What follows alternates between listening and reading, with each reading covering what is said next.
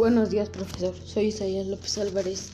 Hoy es, hoy es 23, 24 de marzo de 2021 y vengo a presentar mi podcast. La guerra de los monstruos y otras razas. Personajes.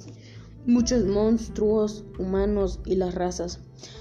Había una, vez un había una vez un planeta lleno de monstruos, estaba muy lejos de la Tierra.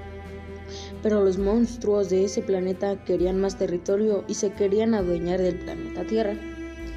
Tenían un plan, venían con un ejército de monstruos. Pacalichu se llamaba el líder.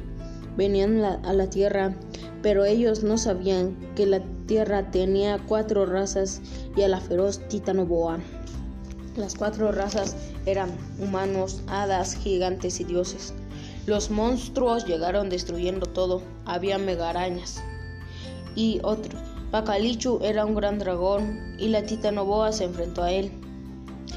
Pero había desventaja, ya que no volaba.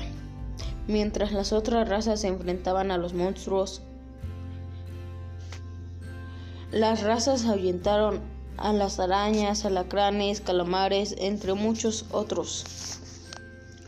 Pero a la titanoboa no le iba muy bien. Las razas le la ayudaron y ahuyentaron a Pacalichu y quedó muy dañado, pero aún más la Titanoboa con muchas piedras malas y muchas pérdidas de las cuatro razas. Los dioses fueron en busca de dragones para encontrar a Pacalichu, pero no lo hallaron. Mientras tanto, la Titanoboa se recuperaba. Subió a la superficie su hermana de la tierra, una de agua y una de aire. Eran imparables, habían ideado un plan para destruir al dragón Pacalichu. Pacalichu regresó muy fuerte a la tierra con sus tropas, pero no sabían lo que los esperaba. La, serpiente de aire lo enredó, lo tiró al piso y las demás le inyectaron veneno, mientras las razas acababan con los demás, y así murió Pacalichu y sus tropas. Ahora las titanoboas son protectoras.